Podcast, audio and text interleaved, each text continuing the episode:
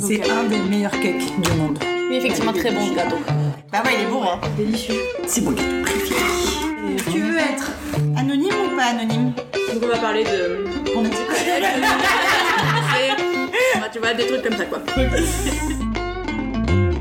Bienvenue, vous écoutez Entre nos lèvres, un podcast qui raconte les vraies histoires autour de la sexualité, mais pas que. Nous sommes Céline et Margot, et aujourd'hui nous accueillons une nouvelle invitée, Solé. Solé a 24 ans, et avec elle nous avons discuté des hommes en jupe et de la frontière des genres, des clowns et de l'intimité collective, d'obscénité, de sorcières et de cérémonies, mais surtout de nos corps et de leur singularité. Avant de commencer l'épisode, nous tenions juste à vous avertir que celui-ci racontera une expérience traumatisante et pourrait être difficile à entendre pour une jeune auditrice ou un jeune auditeur ou pour une personne victime de mutilation sexuelle. Si tel est votre cas, peut-être vaudrait-il mieux patienter jusqu'au prochain épisode ou l'écouter à un autre moment, quand vous serez préparé. Pour les autres, on vous souhaite une belle écoute. C'est parti. Alors, est-ce que ça te plaît d'être une femme? Je pense que oui. À la fois, je trouve que c'est quand même euh, une croix d'être une femme. On bouffe pas mal de gravier quand même dans la vie. En tout cas, d'un point de vue euh, théorique, dans le rapport à la... au monde et aux autres, et même dans mon rapport à la sexualité, je crois que ça me plaît d'être une femme, de désirer des hommes et de désirer des femmes, et de faire l'amour avec des hommes et de faire l'amour avec des femmes. C'est euh, de mon endroit de femme, je trouve ça intéressant. Quand tu disais qu'on avalait des graviers, c'est quoi pour toi les graviers? Très simplement parce que notre corps est, euh, nous est dépossédé très tôt, je trouve. Euh, il est sexualisé. Il est regardé comme on ne devrait pas regarder un, une enfant. En tout cas, dans les relations après euh, hétérosexuelles, quand on est une femme, c'est difficile, je trouve, de dire non, de donner ses limites. Mais en tout cas, je, sais que très tôt, j'ai eu une vraie question de comment me positionner par rapport aux autres. Depuis mon, mon endroit de femme, je me souviens par exemple, enfant, être en primaire et euh, fantasmer sur euh, l'apparence que j'allais avoir plus tard je me projetais comme objet de, de désir, étant donné que c'était comme ça qu'on nous apprend à exister quand même. Et on en était à un endroit où je me disais, mais euh, même quand je fais pipi ou caca aux toilettes, il faut que je sois jolie. Il faut que si on me voit, on se dit quand même, même en faisant caca, quand même, elle a la, elle a la classe. Du coup, euh, je trouve que c'est quand même euh, pas très sain, pas très serein tout ça. Du coup, à part cette notion de beauté, pour toi, c'était quoi aussi la féminité? Bah, la féminité, pour moi, se définissait vraiment dans le rapport au garçon, comme complémentarité euh, assez stérile finalement, mais euh, du coup, pas prendre trop de place, être celle qui rigole et pas celle qui fait rire, être celle qui est séduite et non pas celle qui séduit, être celle qui, euh, voilà, on lui rentre dedans et c'est pas l'inverse.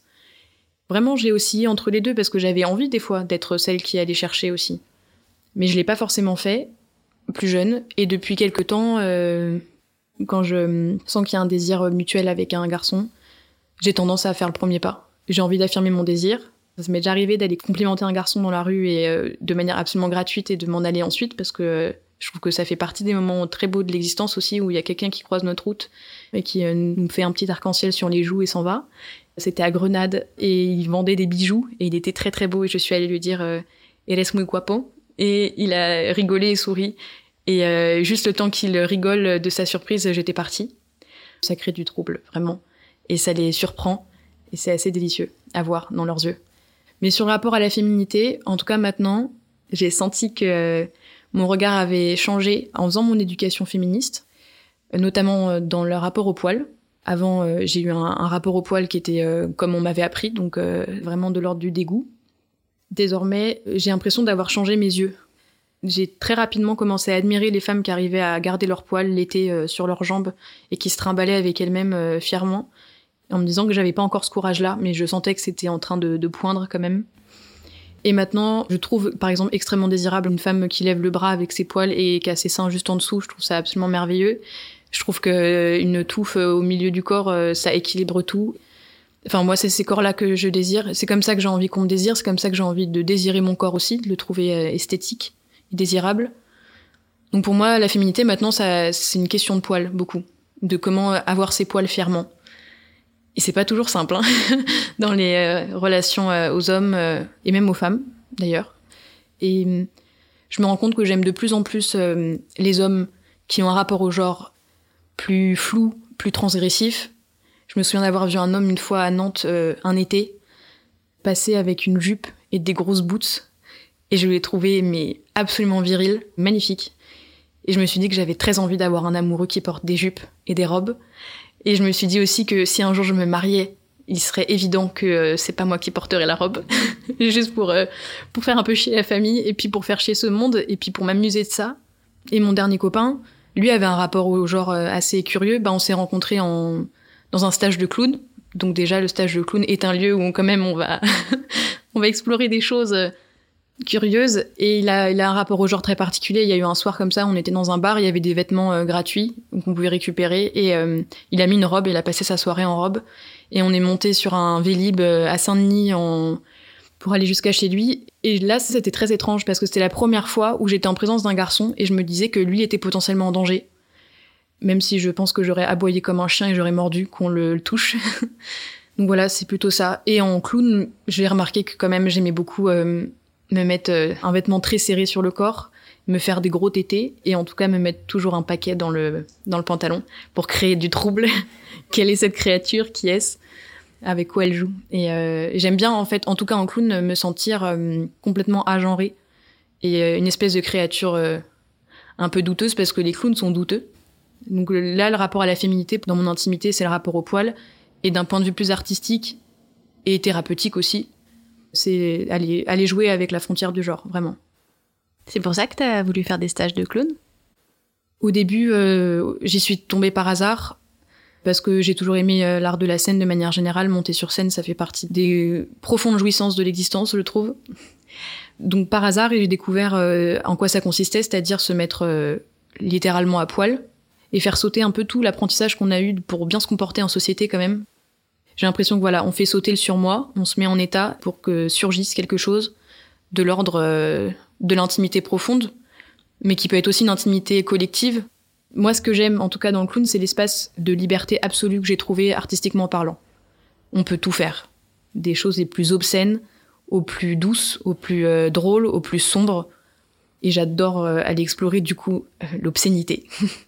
ça se fait tout seul en fait. Hein. C'est pas comme le théâtre où euh, on doit jouer un personnage et on apprend son texte, on apprend à être dans le corps d'un personnage. Là, c'est plutôt quelque chose qui surgit, c'est faire advenir quelque chose sur lequel on n'a pas de contrôle et réussir à suivre ce truc-là. Parce que c'est lui qui marche en fait, c'est pas notre tête, vraiment pas. C'est jouissif, c'est vraiment très libre.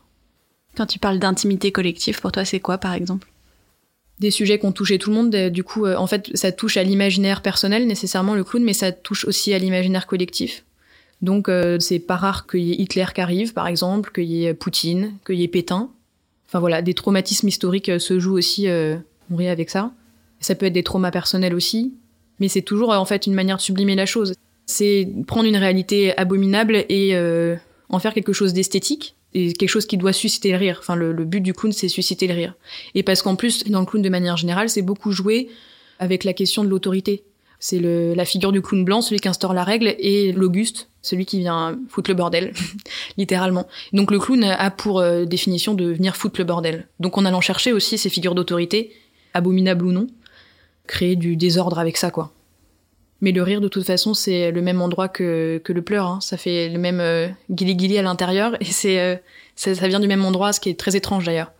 Ça vient chercher vraiment des choses euh, puissantes et violentes, et ça c'est très intéressant mais il y a des moments, des petites phrases comme ça de, grande poésie en fait, qui racontent euh, globalement notre médiocrité absolue dans cette espèce de, vaste blague qu'est la vie, et aussi euh, comment on est sublime à continuer d'exister et à faire comme on peut. Tout à l'heure, tu parlais du surmoi et du coup de ce qu'on t'apprend. Toi, quand tu étais petite, qu'est-ce qu'on t'a appris sur les petites filles et les petits garçons, et puis plus tard les hommes et les femmes? Pour moi, les garçons, c'est ceux qui pouvaient faire du bruit, et encore aujourd'hui, dans le rapport homme-femme, en fait, c'est extrêmement compliqué, je trouve, euh, en tout cas dans une relation hétérosexuelle, de pas prendre complètement en charge l'ego du monsieur. Moi, j'ai l'impression que les garçons pouvaient être acteurs et les filles plutôt spectatrices. À quel âge est-ce que tu as découvert la sexualité? Est-ce que tu t'en souviens? J'ai eu un doudou très tôt et qui est toujours là. C'était un lion en fait et avec une queue avec des poils au bout. Et en fait, euh, très très tôt, j'ai commencé à passer euh, la queue de ce doudou sur euh, mon corps, en particulier sur des zones qui sont assez érogènes en fait du corps, c'est-à-dire euh, la taille, le ventre, le contour des seins. Donc à ce moment-là, c'était pas des seins, mais euh, le pourtour des, tétons. Et je crois qu'au bout d'un moment, c'est devenu un vrai plaisir en fait. Je me souviens de, de me papouiller moi-même et de me questionner vraiment sur cette caresse-là. Ensuite, j'ai dû avoir des premiers rêves plutôt d'ordre érotique. J'ai souvenir de faire un rêve dans un duvet alors que je dormais avec plein de gens euh, à côté. Et j'étais très jeune, d'avoir juste une vision particulière dans le rêve et de me réveiller avec des sensations dans ma culotte. Et surtout, je me suis créé des scénarios toute seule extrêmement tôt. Et mon meilleur scénario, c'était euh, lié en fait à la peur absolue de ma mère que ma sœur et moi nous fassions kidnapper par le fameux inconnu de la rue. Celui qui a plein de bonbons à l'intérieur de son manteau. Exactement. si on te file un bonbon, tu dis non. C'est ça. Et elle avait tellement peur de ça que j'en ai fait euh, mon désir absolu. Donc moi, je pense qu'à les 8-9 ans, j'avais déjà euh, mon meilleur fantasme sexuel, c'est-à-dire me faire kidnapper, enfermer dans une cave, être euh, accrochée et tomber amoureuse de mon bourreau qui serait un très très beau garçon tout jeune. Parce que vous vous rendez compte à quel point on est fucked up. Ah, de est- ouf Parce que on a tout eu un peu des fois des trucs comme ça, tu vois. C'est surtout toujours dans ton rêve, tu t'imagines que le mec est évidemment très beau et très sympa en vrai, tu En vois, vrai. qui est juste un truc qui a déconné dans sa tête et qui se dit qu'il allait séquestrer une meuf, mais sinon en Mm. vrai, c'est un mec sympa. Je crois qu'il y avait vachement ce fantasme, moi que j'avais vachement. C'est l'espèce de bad boy, mais toi t'es la meuf qui le fait changer. Ah, c'est ça. Bah, de toute façon, en même temps, c'est le principe de toutes les comédies romantiques. Bien sûr. Alors attends, digression, on revient sur. euh, Soleil qui euh, parle de se faire euh, kidnapper et baiser accroché sur un mur. C'est ça, exactement. Donc euh, accroché euh, dans une cave et euh, par un, un très beau garçon, donc un, un bel éphèbe, qui me toucherait le corps à travers mes haillons. et enfin voilà, je voyais cette image comme quelque chose d'extrêmement sensuel et qui me forcerait à recevoir un cunilingus qui me donnerait énormément de plaisir, contre mon gré. Vraiment mon meilleur fantasme. Et en fait, je, je vois très bien que ça correspond au même moment à quand j'ai commencé à avoir des, des films à la télé qui romantisaient le viol, parce que c'est quand même super esthétique. Une image que j'ai vue quand mes parents regardaient la télé un dimanche, et c'est un espèce de film d'époque, euh, et c'était une femme qui, je sais pas pourquoi, finissait par se faire droguer, et il y a, je sais pas, une vingtaine d'hommes qui la regardent passer, et je pense qu'il y a des images où ils lui passent tous dessus. Et je me souviens juste de cette image-là, et d'avoir trouvé ça excitant, d'être cette femme-là, qui n'est pas consciente de ce qui lui arrive, et qui va subir euh, des viols à répétition. Et voilà, du coup, un premier réveil à la sexualité, c'est déjà aussi un rapport de domination absolue sur mon corps, de désirer ça, de trouver ça esthétique et excitant. Est-ce qu'à l'époque tu te disais déjà que c'était un peu bizarre de penser comme ça ou ça te paraissait normal? J'avais le sentiment que c'était un peu bizarre, mais c'était d'autant plus excitant en fait.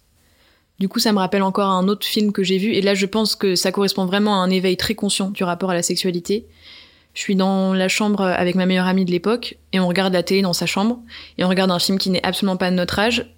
Je sais pas ce qui se passe dans sa culotte, mais en tout cas, moi je sens que ça fait... euh, J'ai appelé ça tam tam après coup, mais ça fait euh, tam tam dans ma culotte. Mais je pense que j'ai eu des pensées sexuelles extrêmement tôt et extrêmement précises. Je pense lié aussi à un tabou euh, familial qui a développé une curiosité euh, assez obsessionnelle en fait hein, avec la sexualité et que j'avais conscience euh, d'avoir quelque chose d'un peu euh, d'une énergie sexuelle en fait qui était en train de démarrer. J'avais conscience que c'était pas forcément bien d'avoir une sexualité, que c'était peut-être mal et voilà. Et est-ce que tout ça, tu pouvais en parler à, à quelqu'un, par exemple tes parents? Une fois, j'ai dit à ma mère que euh, j'étais complètement obsédée. Et je sais plus vraiment ce qu'elle a répondu. Elle a dit, mais est-ce que peut-être t'as entendu des choses à l'école ou des choses comme ça? Donc, je lui ai raconté qu'il y avait une fille euh, qui m'avait un peu enseigné quel bruit faisait le sexe en, en, un truc comme ça. Et je l'avais dit à ma mère, elle m'avait dit oui, bah peut-être que ça veut dire qu'elle a dans sa famille par exemple, euh, il y en a qui font l'amour la porte ouverte et du coup qu'elle, elle- en tout cas qu'elle entend. Et voilà que ça, c'est un rapport à la sexualité. Quand tu dis qu'il y avait un tabou autour de la sexualité dans ta famille, là, il me semble que ta mère était quand même capable de te répondre. Tu sentais que c'était pas si facile pour elle? Alors ma mère était capable de répondre à mes questions, mais euh, mais après coup, je sais que non, elle n'était pas à l'aise. Ma mère avait sous-entendu que euh, mes grands-parents avaient un rapport très intrusif dans son intimité quand elle était jeune, et que de toute façon ils en avaient encore un, qu'ils étaient dans un rapport intrusif vis-à-vis de l'intimité de la sexualité, mais que euh, en gros ils avaient eu une discussion mes parents et mes grands-parents avant qu'on naisse ou à notre naissance pour dire que euh, en gros euh, fallait pas déconner quoi. J'ai grandi avec cette idée-là. Et j'ai toujours senti aussi mon grand-père avoir un regard particulier sur nos corps d'enfants, je pense. Mais moi, je l'ai jamais senti comme une menace. Et en fait, j'ai appris il y a deux ans que euh, c'était plus qu'un euh, rapport intrusif, c'était euh, de l'inceste. Et ma mère n'a pas mis le mot dessus, elle n'a pas parlé d'inceste, mais quand tu touches le clitoris d'un bébé pour qu'il arrête de pleurer, ça s'appelle de l'inceste. Donc voilà, ma mère a vécu l'inceste, elle n'en parle pas comme ça, elle a fait une thérapie, mais pour moi, il y a un truc qui n'a pas été traité parce que ce rapport-là obsessionnel à la sexualité, ce rapport exhibitionniste aussi que j'ai eu à la sexualité, et même le rapport d'intimité que j'ai tissé avec mes grands-parents, où j'ai eu un rapport, un moment je racontais mes rapports sexuels à mes grands-parents quand j'avais 17 ans et ils étaient très contents de les entendre et ils me posaient des questions et euh, mon grand-père m'a même demandé euh, quel maillot je me faisais. Enfin voilà, on en était à là.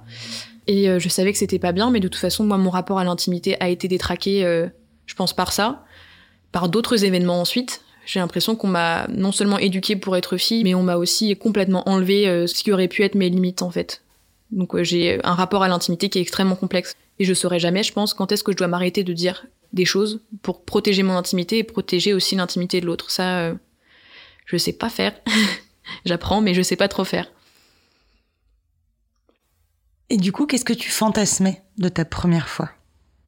Alors, c'est très particulier, mais ce que je fantasmais, c'était le rapport amoureux et à la nudité. En fait, euh, j'ai pas été éduquée dans la foi du tout, donc pour moi, il n'y a pas de Dieu qui existe et on est tout seul euh, et on sautille et on fait comme on peut.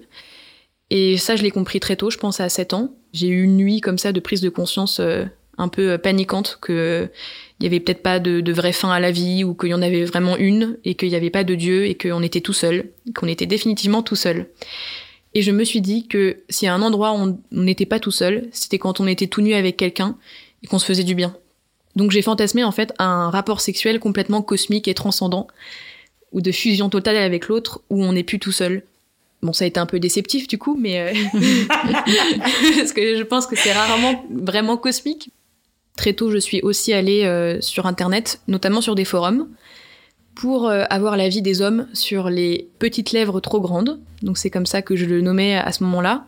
Donc les lèvres internes du sexe féminin, donc c'est-à-dire pas les lèvres externes sur lesquelles il y a des poils, mais sur les lèvres internes qui sont dans le prolongement du clitoris. En fait, moi, à 12 ans, elles ont commencé à grandir et c'est devenu absolument euh, insupportable parce que à la fois j'ai commencé à avoir du désir et à avoir euh, plaisir à me pas vraiment encore à me masturber mais en tout cas avoir la main dans ma culotte et à apprécier le contact des poils et de la mouille et en même temps en être absolument dégoûté parce que les poils et la mouille c'est dégueulasse à ce moment-là dans ma tête. Et en même temps je sais que c'est lié à une question du désir et de plaisir et donc en fait ça, me fascine et ça, ça me fait du bien. Mais c'est aussi sentir mes mes lèvres internes grandes et de me dire que ça va pas, qu'il y a un truc qui cloche. Comment dans ta tête tu te dis qu'elles sont grandes? Enfin, quel est ton point de comparaison? Je remarque qu'elles sont trop grandes quand je vois la forme de la culotte de ma cousine par exemple ou de, de ma meilleure amie et que je me rends compte que ça fait pas la même forme. Je me rends compte aussi quand ma sœur, euh, alors que moi je disais par exemple qu'elle était grosse, elle me disait pour m'embêter que qu'on aurait dit que j'avais un zizi ça, c'était très problématique dans ma tête d'enfant à ce moment-là. Et du coup, je commence à énormément complexer là-dessus. J'ai l'impression en fait d'avoir un monstre baveux euh, entre les jambes. Et je pense que c'est un peu le monstre baveux que j'explore aujourd'hui en clown. Voilà, j'ai l'impression d'avoir un monstre baveux entre les jambes et que je ne pourrai jamais avoir de vie sexuelle sereine. Et du coup, je vais beaucoup sur des forums en écrivant euh, Avis aux hommes, que pensez-vous des petites lèvres trop grandes? Et là, je vois des... Alors que j'ai 12 ans, je vois plein de, discours différents. Donc des choses absolument insupportables, donc de mecs qui disent Moi, clairement, euh, elles font euh, plus de 50 kilos, elles ont des poils et des lèvres trop grandes, je touche même pas. Puis des blagues, en fait, des blagues qui banalisent le fait que nos corps nous appartiennent jamais et qui, qui sont tout le temps violentés et méprisés. Donc des choses infâmes. Et je vois aussi des choses euh, belles, mais qui sont aussi de l'ordre un petit peu de l'objectification de nos corps, de fétichisation de cette partie-là du corps féminin.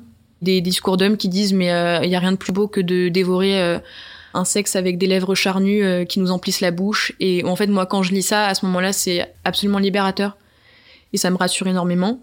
Du coup, je fantasme sur, pour ma première fois, mes premiers rapports sexuels, en tout cas, un garçon pour lequel je sentirais que rien que voir mon sexe, ce serait quelque chose d'absolument fascinant et et merveilleux pour lui. Et moi, j'ai une image, je sais, que j'ai vraiment construite pour m'endormir le soir. C'était l'idée que euh, j'étais en train de flirter avec un garçon, qu'on est, euh, je sais pas, dans un parc, dans une forêt, un peu à l'abri des regards, Et on est excités tous les deux et euh, je suis contre l'arbre et il se met contre moi et il glisse sa main dans mon jean et dans ma culotte et il sent ma mouille et j'imagine son visage avec ses yeux fermés de d'extase en fait, de sentir ma mouille couler sur ses doigts et d'épouser ça et de le même de le vénérer en fait. Et en fait, euh, ça fait que office de de petite pilule magique qui qui fait pas beaucoup de enfin ça ne soigne pas en fait le le dégoût absolu que j'ai de mon corps à ce moment-là. Donc ça devient un vrai problème. Quand tu dis que tu vas faire des recherches sur Internet, en fait, tes recherches, elles consistent à, à avoir l'approbation ou la réaction des hommes, mais tu vas pas faire de recherches, par exemple, pour euh, voir d'autres sexes de femmes, tu vois, pour voir à quoi ça ressemble et tous les types de vulves différents qui existent. Tu vas pas chercher des images, en fait. Je pense que si je vais chercher un peu des images de sexe féminin dans le porno, donc euh, super exemple. Ouais, c'est pas le... Vraiment génial. Super école, le porno. Là, j'y trouve pas mon compte du tout. Et en fait, du coup, comme j'y trouve pas mon compte, je sais pas où chercher. Et surtout, je crois que ce qui m'obsède, c'est euh, la question du désir des hommes de mon corps, en fait. Parce que c'est ça l'obsession qu'on nous met dans la tête. Je me dis, mais qui voudra mettre sa tête ici? Qui voudra faire ça? Et du coup, absolument euh, fascinant, je me dis, mais qui voudra mettre sa tête ici? Qui sera cette personne absolument merveilleuse? Tu sais, c'est rigolo parce que c'est aussi une pensée que j'avais à 14 ans, mais, mais je pense que c'est une pensée qu'on a tous à cet âge-là. C'est genre, est-ce que vraiment quelqu'un, enfin, t'apprends que le CUNY existe, tu dis, vraiment, Ouais. est-ce que quelqu'un a envie de faire ça, tout comme toi, on t'apprend que tu vas potentiellement faire des fellations et t'es là, tu fais, Mais moi, j'avais le réflexe, je me souviens. Je crois qu'un jour, j'ai dû entendre quelqu'un dire, euh, je sais pas, qu'une chatte, ça pue. Enfin, j'en Mm. sais rien. Et moi, mais au moins trois fois par jour, je mettais mes doigts dans ma culotte, d'être Ouais. tout le temps en train de checker si ça pue pas, quoi. Ouais, ouais. Moi, je checkais pas mal euh, si ça puait aussi. euh. Mais c'était plus, du coup, euh, vraiment l'aspect esthétique. Donc, j'ai 12 ans quand ça commence à devenir problématique, quand j'en prends conscience. Et je commence à poser le problème, en fait, à ma mère en disant, mais en fait, ça va pas, je, je supporte pas la forme de mon sexe, je veux pas perdre ma virginité à 30 ans, parce que j'aurais pas réussi à, à être à l'aise avec, c'est trop dur, je, je sais pas quoi faire. Et donc je me souviens de ma mère qui me propose qu'on se regarde toutes les deux en culotte devant le miroir, ce qui je pense était une, bonne réaction de sa part, et de lui dire mais ouais mais regarde ça fait pas comme toi. donc en fait euh, il y avait quand même un souci pour moi à ce moment-là, c'est que effectivement il y avait la forme de la vulve pour ma mère, mais euh, c'était pas aussi grand que moi. Et donc euh, ça pouvait pas me consoler en fait. Rien de ce qu'on pouvait me dire me consolait. Et si elle avait eu la même forme que toi, tu penses que ça aurait changé quelque chose? Ce qui aurait pu changer quelque chose, surtout, c'est que on m'envoie parler avec un psy. Ou qu'on m'envoie dans un planning familial. Donc, il aurait fallu un lieu en fait pour en discuter de manière neutre et avoir euh, même juste une seule personne qui m'aurait dit mais en fait euh, regarde toutes ces formes de foufounes qui existent et il y a absolument personne qui a le droit de te faire une remarque sur euh, ce à quoi ressemble ton sexe. C'est ton corps, il fonctionne très bien et tu dois vivre avec celui-là. Et donc ma mère, je pense, est désarmée par cette situation parce qu'elle a elle-même un rapport conflictuel avec son sexe. Mon père, je sais pas où il est. Clairement, je sais pas où il est. à ce moment-là, je sais pas où il, Il est. a posé sa dame, il est parti faire autre chose là. Mon père, c'est quelqu'un de très présent, qui est important dans ma vie, mais à ce moment-là, je sais pas où il est vraiment. Donc je pense que ma mère est toute seule à traiter cette question-là. Et elle voit que j'ai la tête dure et du coup elle se dit bon bah effectivement on va aller voir des médecins pour avoir un, avis. Je suis allée voir euh, du coup la médecin de famille avec ma mère et euh, je me souviens donc de la médecin qui répond euh, mais en même temps c'est vraiment pas la partie la plus belle du corps ha ha ha et elle rigole avec ma mère et toutes les deux elles ont une espèce de connivence sur le fait que de toute façon c'est laid. Et moi je me souviens juste de faire ah et de pas du tout être satisfaite de cet échange là. Médecin qui est par ailleurs, euh, quand euh, j'ai 14 ans et que je souhaite commencer à m'épiler euh, les contours de la culotte pour pouvoir partir en colo sereinement, euh, me déshabiller sereinement dans les, dans les vestiaires, je lui demande des solutions en fait pour lui dire mais je veux m'épiler mais euh, j'ai très très très mal quand je le fais. Et donc elle me prescrit de la crème anesthésiante. Donc à 14 ans, je me tartine le sexe de crème anesthésiante que je fais poser une heure, une heure et demie pour ensuite être une jolie fille comme il faut. Voilà, donc une médecin euh, très bienveillante, en tout cas qui est pas du tout euh, bouffée par euh, les questions de patriarcat. Et donc ma mère et cette médecin qui ont un rire de connivence sur l'aspect inesthétique du sexe féminin. Et cette médecin me dit bah écoute si tu veux tu peux aller voir une gynécologue pour en parler comme ça elle t'ausculte et, et voilà. Et elle me donne le numéro d'une gynécologue que je vais voir avec ma mère. Et je lui explique le, problème. Je lui dis que euh, mes lèvres ont poussé, que je supporte pas l'aspect physique de mon sexe, que ça m'obsède complètement, que j'en suis à m'imaginer moi-même euh, couper en fait ces bouts de lèvres avec les ciseaux de la salle de bain, et que en fait euh, la solution pour moi là à cet instant précis, c'est de faire de la chirurgie.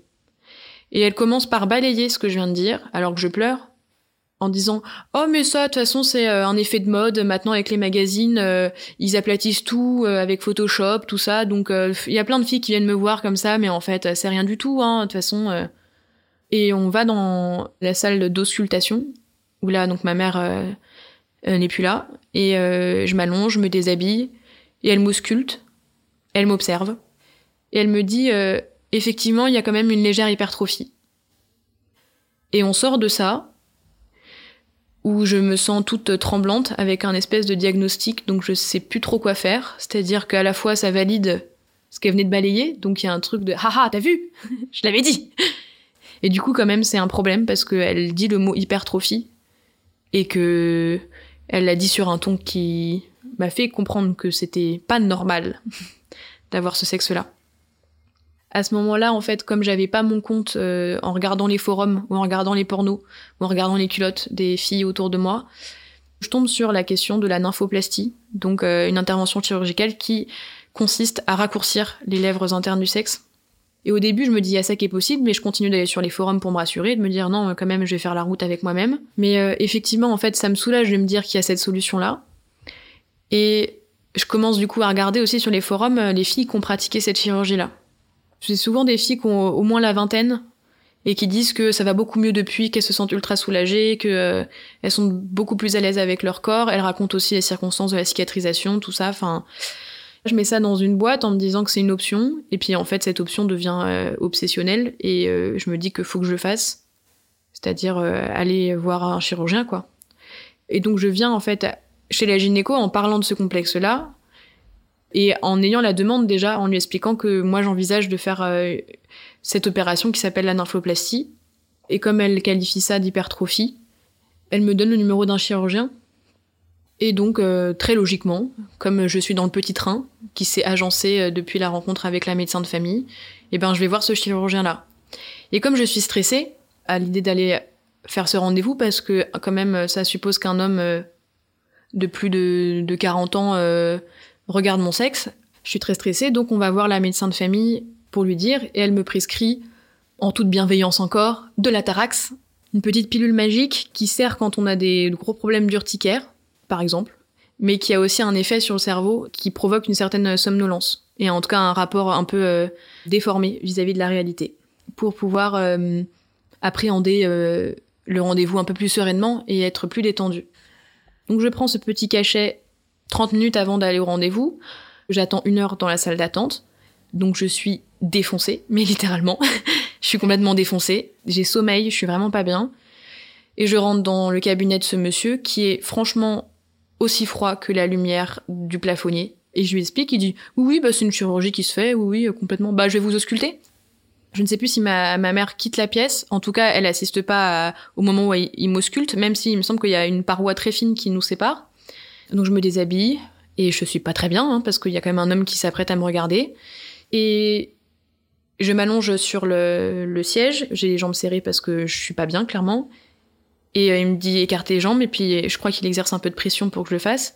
Donc j'écarte les jambes tout en tremblant et en fait euh, je, tourne la tête vers euh, ma gauche et à ma gauche en fait il y a un miroir. Donc je vois en étant droguée un homme de 40 ans poser son regard sur mon sexe et je vois mon visage. Et clairement, je sens que ça pue la merde, cette situation. Et euh, je ferme mes jambes, c'est terminé, on va s'asseoir. Et il me dit, bah effectivement, on peut faire cette opération. Donc c'est une opération au laser, donc euh, on vous euh, coupe le bout des lèvres internes et on recoue les deux extrémités. Et voilà, ça laisse vraiment pas de cicatrice, c'est complètement quasiment invisible. Puis c'est en déambulatoire, donc vous arrivez le matin et vous repartez l'après-midi, et puis c'est fait. Et bah du coup, vu que c'est si facile et qu'on est déjà là, bah, on programme une date d'opération. En sortant de ce rendez-vous, toi, t'étais toujours aussi sûre Je suis surtout très perturbée, je suis toujours en état de, somnolence parce que je suis droguée. Je me souviens pas du soir, mais le lendemain, j'ai pas pu aller en cours. J'ai dit à ma mère que je me sentais pas bien et j'ai passé toute la journée dans mon lit, je crois. Et elle m'a demandé si ça allait en rentrant, j'ai dit oui, oui. Et elle m'a dit, t'es toujours sûre? Et j'ai dit oui. Et je me souviens exactement de l'endroit où j'étais quand j'ai eu cette pensée qui m'a traversée, où je me suis dit, Solé, euh, si tu fais ça, tu vas pas le digérer. Ça va pas glisser tout seul. Ça va poser problème. Et je me souviens de me dire, je réglerai ça plus tard. Pas l'opération, mais les conséquences de l'opération. J'ai une petite voix qui me dit, ça pue la merde. Et je me dis, eh ben, je traiterai la merde quand je serai adulte. En gros. Donc je suis décidée, mais parce qu'en fait j'ai, tanné mes parents pour le faire et que j'ai eu un médecin qui a légitimé le fait que j'étais un monstre, donc clairement bah on va épurer le monstre. La date de l'opération est programmée à ce moment-là, à la fin octobre 2012, puisque j'ai 14 ans, et c'est à la période du coup des vacances scolaires de l'automne. Je crois que c'est juste avant Halloween, pour ne pas dire le jour d'Halloween, ce qui serait drôle. Et donc la veille, euh, je me souviens de regarder plein de films, plein de vidéos, de quasiment pas dormir de la nuit en fait, parce que j'ai peur de ce qui va se passer le lendemain. Je me souviens du lendemain matin avant euh, d'aller euh, à la clinique et de mon père qui me serre dans les bras juste avant de partir, parce que c'est ma mère qui va m'emmener quoi. Mais tu vois, ton papa. Papa est revenu à ce moment-là pour me dire au revoir. Mais pendant toute cette période, j'ai aucun souvenir de mon père. Je, je me vois pas en discuter avec lui parce que je pense que c'est trop intime pour moi d'en parler avec lui. Je pense que mon père, du fait de son éducation aussi, euh, veut surtout pas s'immiscer dans euh, la culotte de ses filles. Bah, du coup, c'est raté, hein littéralement. Mes parents avaient peur d'être intrusifs, bah, c'est fait. Donc voilà, il y a juste ce câlin, euh, cet au revoir, ce bon courage, je crois, qu'il me dit, ou en tout cas, je le vois dans ses yeux. Et on monte dans la voiture avec ma mère, on va à la clinique. J'avais arrêté de manger, j'avais pas mangé le matin. Et on m'avait prescrit euh, de la crème dépilatoire. Et donc, euh, je me souviens de la veille m'être euh, tartiné le sexe de cette crème et d'avoir du coup enlevé tous mes poils. Ils sont tous tombés avec la petite raclette. Je me souviens pas du moment où on m'a emmené vers la salle d'opération. Mais je me souviens être en fait sur la table d'opération. La lumière est froide.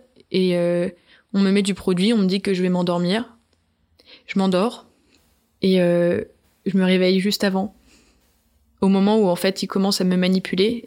Juste je vois les médecins en fait, euh, mon corps qui, est en train d'être bougé, mon sein qui sort de la blouse, et les médecins qui me regardent tous avec un air complètement euh, éberlué. Puis je m'endors et je me réveille avec euh, une espèce de couche bizarre et des sensations très étranges. Je me souviens de ma mère qui est là, moi qui m'endors et me réendors un peu, qu'on m'apporte une collation, je crois que je suis écœurée par ce que je suis en train de boire. On rentre chez moi, chez mes parents. Il n'y a pas ma sœur, il n'y a pas mon père, il y a que ma mère. Et là, je vais me coucher. Je me réveille vers 17h. Et je descends et je suis juste avec ma mère et, euh, et elle me demande si je veux pas manger quelque chose et je dis que j'ai pas faim et elle me, elle me donne des biscottes et je me souviens juste de croquer dans une biscotte et de la voir me regarder et moi de me sentir euh, morte en fait je crois que j'ai pas trop d'autres mots. Et je pense que c'est un état qui s'est ancré dans mon corps à ce moment-là. Et je me souviens de ces vacances-là, où je pense que pendant à peu près deux semaines, en fait, j'ai été euh, dans ma chambre enfermée, avec souvent le store fermé, à regarder des films. Et hum, à cicatriser, parce qu'en fait, euh, l'opération c'est une chose, mais euh, avoir le sexe qui cicatrise, c'est très bizarre.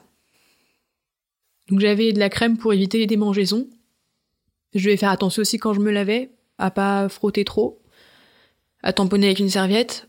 J'avais des fils en fait blancs euh, résorbables qui allaient partir avec le temps. Je me lavais avec euh, du saforel, le truc qu'on prescrit pour les foufounes, parce qu'apparemment c'est le savon des foufounes. Donc euh, j'ai un rapport particulier à cette odeur. Et hum, je me souviens aussi, avant de retourner chez mes parents, à la clinique de la dame qui me dit pas de rapport sexuel avant 15 jours, je crois. Et en fait, euh, se pose la question quand je suis dans mon lit en train de essayer de plus exister, de est-ce que un rapport sexuel, ça veut dire que la masturbation n'a pas le droit? Parce qu'à ce moment-là, j'ai déjà découvert la masturbation, j'ai déjà découvert l'orgasme, et euh, je sais m'y atteler euh, très sérieusement. Et en fait, pour moi, il y a deux moments difficiles pendant ces vacances-là, quand je suis en train de cicatriser une nuit en fait. Ça va être dur, hein, pardon, mais. C'est pas grave. Je me suis grattée en fait une nuit et j'ai senti que j'avais tiré un peu sur le fil et hum, je suis immédiatement allée aux toilettes pour vérifier s'il n'y avait pas du sang. J'ai vu que visiblement ça allait. et je suis allée euh, me mettre euh, dans mon lit. Je me suis à peine assise en fait. Et je me suis réveillée à moitié allongée dans mon lit. En fait, je crois que je suis tombée dans les pommes. Et il y a eu un autre moment en fait qui a été difficile où euh, j'ai eu envie de me masturber. J'ai eu envie de sentir du plaisir en fait à cet endroit qui était meurtri et où je savais pas si j'avais le droit de le faire, si ça allait me faire mal parce que les lèvres allaient gonfler. Je me souviens d'essayer de le faire et que je sens que mon sexe se gonfle et que j'ai peur et d'arrêter. Et voilà, c'est juste deux semaines où je suis dans mon lit et euh, j'oublie que je suis là. Maintenant, quand je, commence à observer un peu, quand je tombe dans des états un peu dépressifs, c'est extrêmement difficile pour moi de sortir de mon lit. Et ce que je fais, c'est que souvent je m'abrutis avec des séries, des vidéos, et euh, en fait, je vis des émotions par procuration, c'est pas les miennes, et j'oublie, et je peux passer vraiment des journées à faire ça. Et c'est des moments où je déconnecte, et euh, dont j'ai besoin en fait des fois. Mais c'est aussi des moments où je me remets dans les circonstances de cette cicatrisation. Mais du coup, je me dis que ces moments-là, ils sont importants euh, parce que c'est des moments où je cicatrise en fait. Et ensuite, bah il y a eu la rentrée, et puis on n'a jamais reparlé avec mes parents, jamais, jamais. Ils sont pas intervenus quand ils ont vu que tu restais dans ta chambre J'ai pas le souvenir que mes parents interviennent quand je passe des jours dans ma chambre. Je pense que mes parents me laissent en fait avec moi-même me reposer. Et je me demande à ce moment-là comment ils ont fait pour pas se dire que que ça allait pas bien quand même. Mais du coup, à vouloir prendre soin de moi, mais on parle pas de ça en fait. Ou on parle des aspects techniques. Avec ma mère peut-être, genre ça va, la cicatrisation, pas de RAS. RAS. Après, il y a la rentrée scolaire et on n'en parle plus jamais. Donc, il euh, y a absolument aucun suivi psy qui est mis en place. Et moi, ben comme on vient de m'enlever un bout de ma chair, qui visiblement de toute façon était un problème, qu'avec mes parents on n'en parle plus, que c'est réglé, je me dis que bah c'est pas grave en fait ce qui s'est passé. Enfin c'est anodin quoi, ça s'est fait très vite, on n'en parle plus. Est-ce que tu as, par exemple, pris un miroir? Est-ce que tu as regardé? Est-ce que tu as pris le temps d'explorer avec ta main? Enfin, est-ce qu'il y a un moment où tu t'es dit, bon, bah, ce truc, je l'ai voulu, il est là, je vais essayer de, de me l'approprier euh, Ou est-ce que tu as fait complètement le déni de ce nouveau sexe? Il me semble à ce moment-là, quand même, que j'utilise un miroir juste pour voir comment vont les fils, en fait. Mais c'est tout. Je veux pas voir mon sexe euh, avec les fils, je veux pas. Enfin, je veux pas voir mon sexe dans cet état-là. Ça t'a pas du tout procuré le soulagement que t'espérais que ça te procure En fait, je pense qu'il y avait une part de soulagement, je me disais, bon, bah ça c'est fait. Et la vie va commencer après, quoi. Je pense que j'avais de l'espoir. Mais euh, je pouvais pas aller mieux avec mon corps, en fait. C'était pas possible parce qu'on venait d'invalider mon corps. Définitivement. Donc, euh, la rentrée, pas de suivi psychologique, on n'en parle plus. Et moi, euh, je commence à banaliser ça en fait dans ma tête. J'en ai parlé à mes copines. Forcément, je leur ai tout raconté, mais je leur raconte à ce moment-là en disant euh, non, mais je suis vraiment contente d'avoir fait ça, ça me soulage, euh, ça va aller beaucoup mieux, et puis tout ça en fait en me projetant avec des futurs copains, tout ça. À ce moment-là, clairement, je me convainc moi-même que c'est très bien ce qui s'est passé, que ça ira pour le mieux, que je pourrai avoir une vie sexuelle, mes meilleures romances comme dans les films et comme toutes mes copines. Et j'apprends pas avec la cicatrisation, une fois que mon sexe est tout à fait cicatrisé, je, l'apprends pas spécialement à l'aimer, je le trouve pas spécialement beau, je, me dis qu'il est normal, quoi.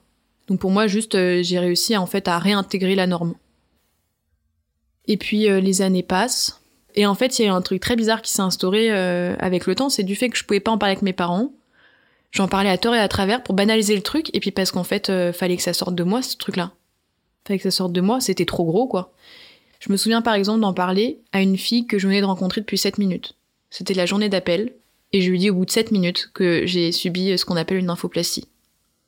Je me souviens plus trop de sa réaction, si ce n'est qu'elle s'est dit D'accord, un truc comme ça dans ses yeux, genre je l'ai perdu. J'avais déjà un rapport à l'intimité qui était complexe du fait de mon héritage familial, mais là clairement ça m'a, ça a vraiment tout fait péter quoi. J'ai dit des choses, euh, mais même du coup euh, par rapport à l'opération, mais même dans mon rapport à la sexualité, je déballais toutes mes pratiques euh, à tort et à travers. Dès que j'ai commencé à avoir une vie sexuelle, c'est devenu euh, un sujet de discussion. En fait, moi, j'avais besoin d'en discuter de ce qui se passait dans ma, dans ma culotte euh, avec l'autre. Après coup, je me dis que c'était des moments où j'étais complètement exhibitionniste. Et en même temps, je pense que c'était vraiment un moyen de survivre pour moi. Je sentais qu'il y en avait que ça choquait. Je sentais qu'il y en avait à qui ça faisait du bien, en fait. Et ta première fois, peu importe la façon dont tu l'as définie, elle est arrivée à cette période-là ou elle est arrivée un peu plus tard? Ma première fois est arrivée l'été qui a succédé à l'opération. Donc j'ai 15 ans et je rencontre euh, une fille euh, dans un stage de musique qui est euh, lesbienne assumée, très très belle et avec qui je sens quelque chose de fort qui se passe. On devient copine et très rapidement en fait on décide qu'on veut être un peu des amoureuses. Et c'est un truc très bizarre en fait, très enfantin je crois.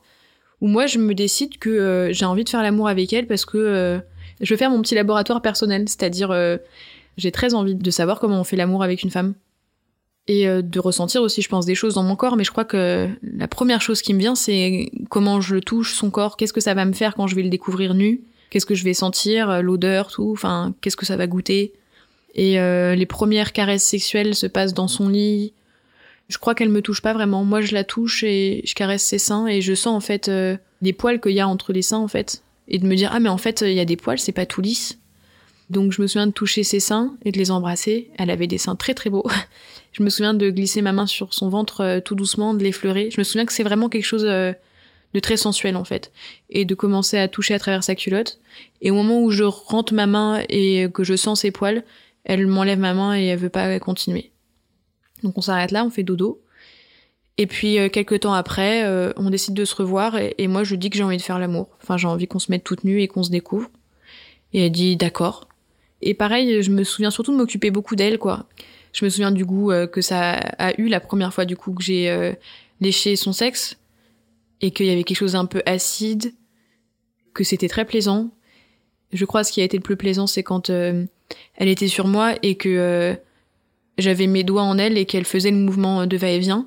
Et là, ça m'a perturbée parce que j'avais jamais vu ça et qu'elle prenait beaucoup de plaisir à aller venir sur mes doigts. Et j'avais l'impression que c'était quelque chose de très hétérosexuel, normalement, ce geste-là, cette position-là. Et je me souviens d'être assez contente d'avoir découvert ça, même si j'ai pas pris beaucoup de plaisir. Elle a légèrement léché mon sexe. Et un peu mis les doigts à l'intérieur de moi, mais j'étais pas fan à ce moment-là. Est-ce qu'à ce, moment-là, euh, ton corps, tu t'étais réapproprié? Est-ce que tu étais à l'aise? Est-ce que je crois que oui. Je suis assez à l'aise avec mon corps parce que euh, j'ai commencé un petit peu à, avoir des seins et euh, des fesses quand même. Et puis je suis bien mince comme il faut aussi parce que je mange pas beaucoup. Voilà, j'ai le corps qu'il faut quoi pour être une, vraie fille bien docile. C'est carrément la période où je commence à, à sentir aussi que on me regarde et que je suis désirée et je commence à jouer un peu avec ça. Je commence à devenir un peu coquine. En tout cas, à laisser la coquinerie euh, s'emparer de moi, qui avait toujours été là, hein, tout de même. Mais je me souviens d'être à une soirée et de porter un mini short où on voit vraiment euh, clairement la moitié de mes fesses. Et euh, c'est un truc un peu déguisé, donc j'ai mis des lentilles rouges. Ça fait son petit effet, visiblement.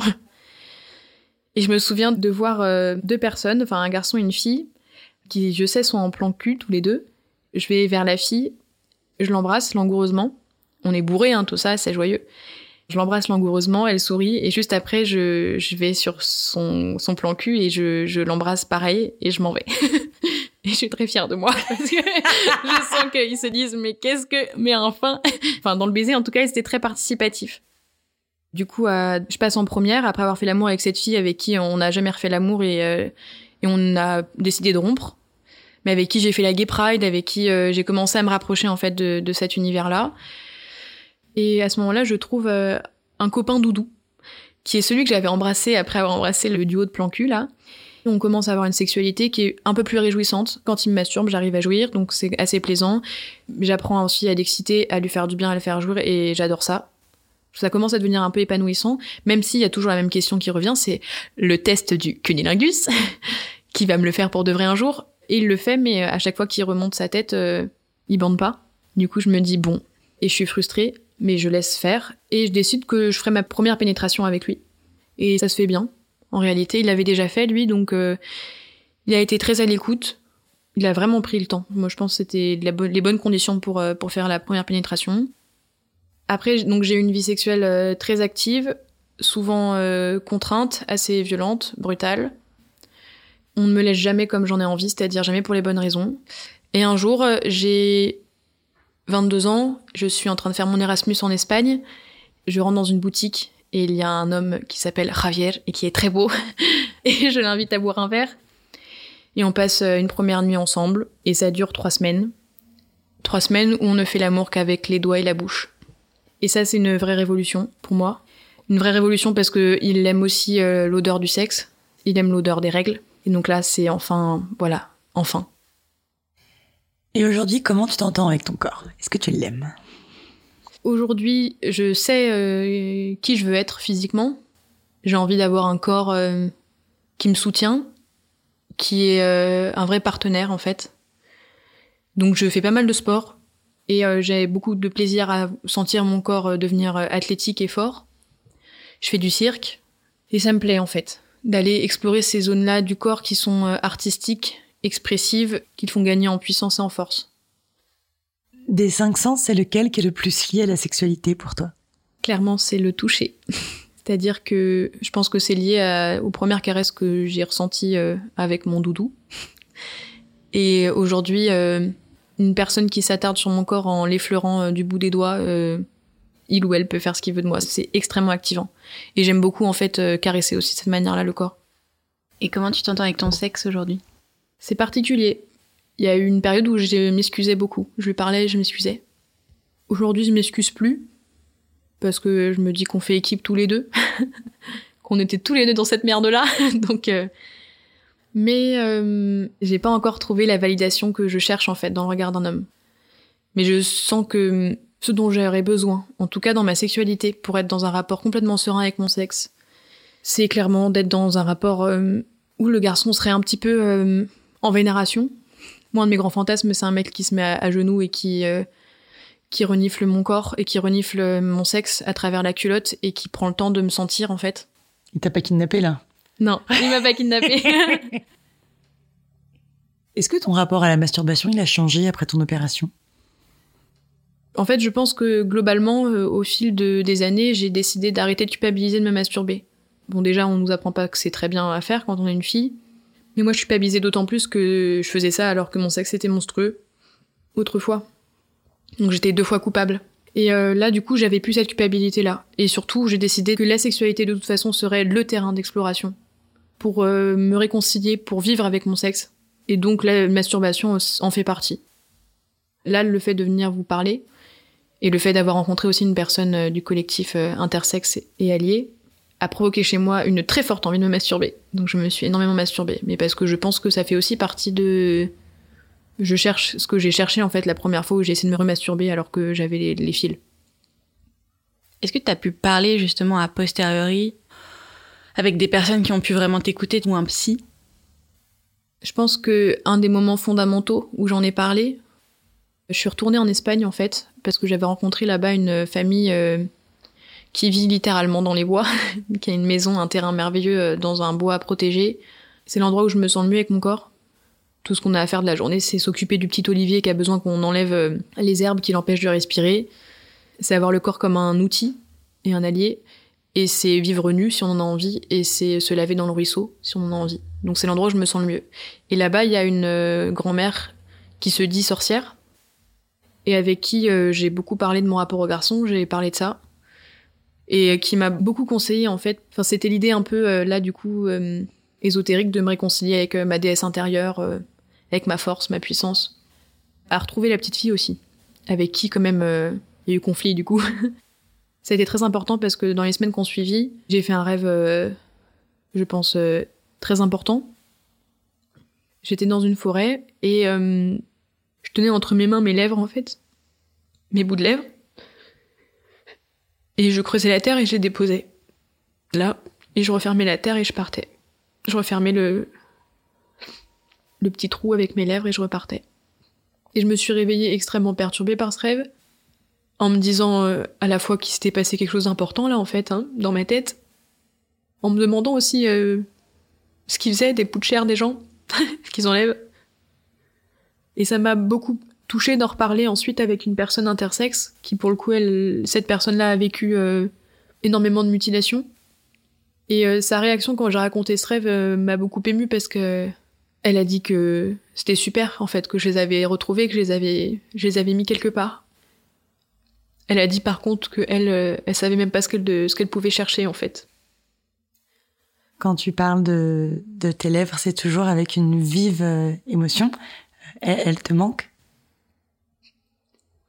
Alors, est-ce que mes lèvres me manquent?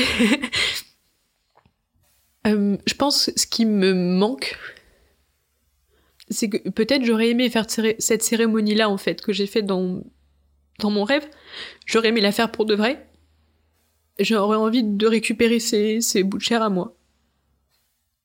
Ce qui me manque aussi, c'est la possibilité de, de vivre avec ça.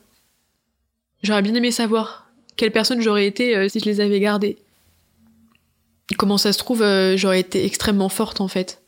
Comment ça se trouve, euh, je me serais assise sur des têtes et ils auraient été contents. et j'aurais été fière de mon sexe et je me serais sentie puissante d'avoir des grandes lèvres.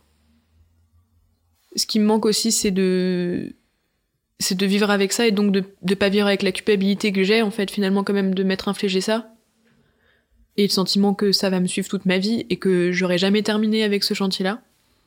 C'est pas toi qui te l'as infligé. enfin, t'étais une enfant qui a dit euh, Oh, euh, je me sens pas bien avec ça. Tout comme une petite fille de 12 ans, elle peut dire Ah, j'ai un gros nez ou, euh, Mm. ou Ah, je me trouve grosse. ou Enfin, tu vois, tous les trucs que Ouais. les jeunes filles de 12 ans, elles peuvent dire. Ouais. T'as juste été très mal encadrée. Mm. Je pense que ta mère, elle a fait ce qu'elle a pu avec les armes qu'elle avait. Je trouve qu'elle a quand même eu des réactions Mm. où elle a essayé d'être bienveillante et de faire ça bien, mais je pense qu'elle était complètement démunie et le corps médical a été très peu compétent, malveillant et violent. Mais c'est pas toi, Mm. euh, c'est pas toi qui t'es infligé ça toute seule, quoi. Toi, t'étais une enfant qui a Mm. juste pas été bien guidée. Hein. Mm. Ce qu'ils auraient dû te dire, c'est d'attendre parce que autant tu vois il y a des y a des interventions euh, chirurgicales modifications tu vois qui sont hyper importantes euh, comme les enfants qui se savent euh, transgenres très tôt et euh, mais c'est pour des questions identitaires Mm. tu vois toi c'était pour un truc esthétique Mm.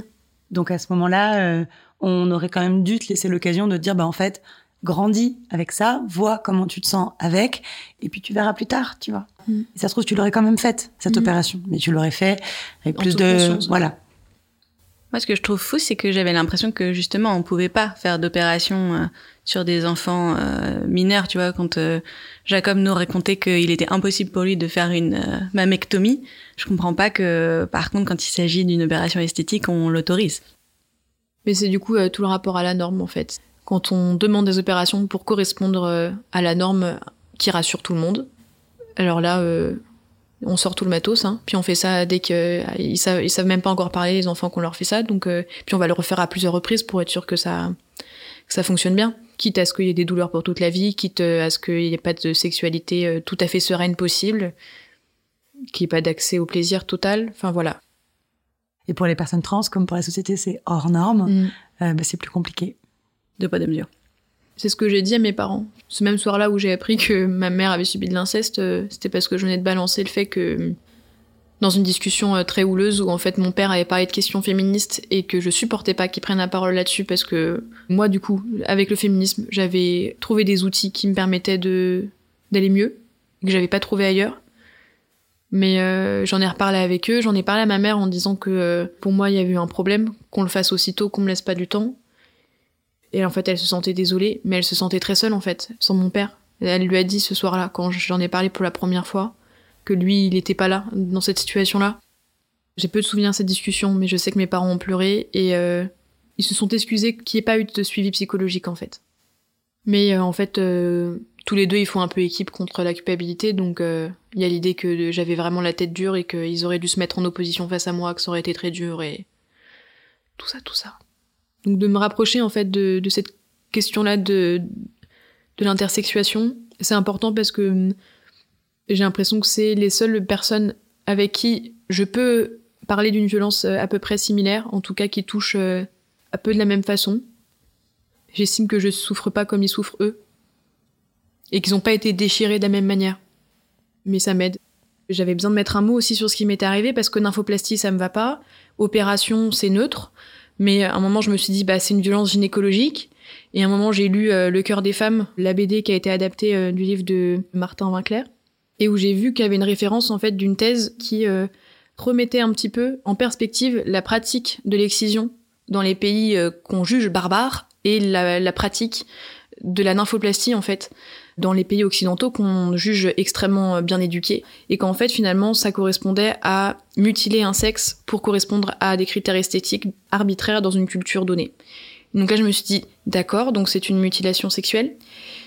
Clairement, quand j'ai commencé à comprendre ça, j'ai eu une, crise de panique, j'ai eu envie de vomir, euh, j'ai pleuré, j'ai hurlé, je me suis dit comment je vais pardonner à mes parents, comment je vais faire avec ça? Et du coup, petit à petit, j'ai commencé à me dire, mais peut-être du coup, du côté des personnes intersexes, je vais peut-être avoir des interlocuteurismes. Et j'apprends qu'il y a en fait un peu deux définitions possibles de l'intersexualité. C'est la première de naître avec des caractéristiques sexuelles qui ne correspondent pas à ce qu'on définit comme homme et femme euh, anatomiquement parlant. Ça peut être aussi du coup euh, la question des chromosomes et la question des hormones.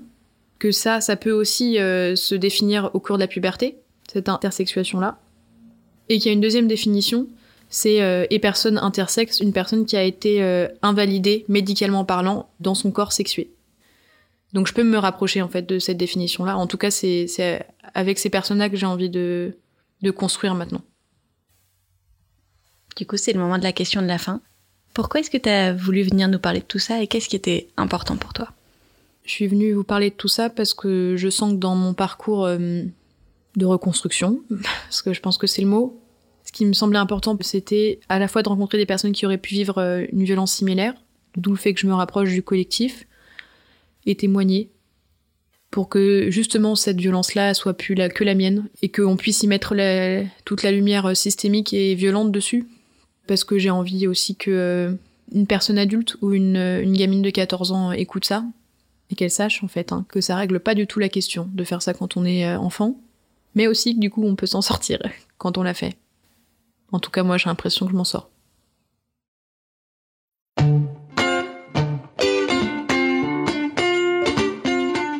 Pour ne pas rater le prochain épisode d'Entre nos lèvres, abonnez-vous à ce podcast.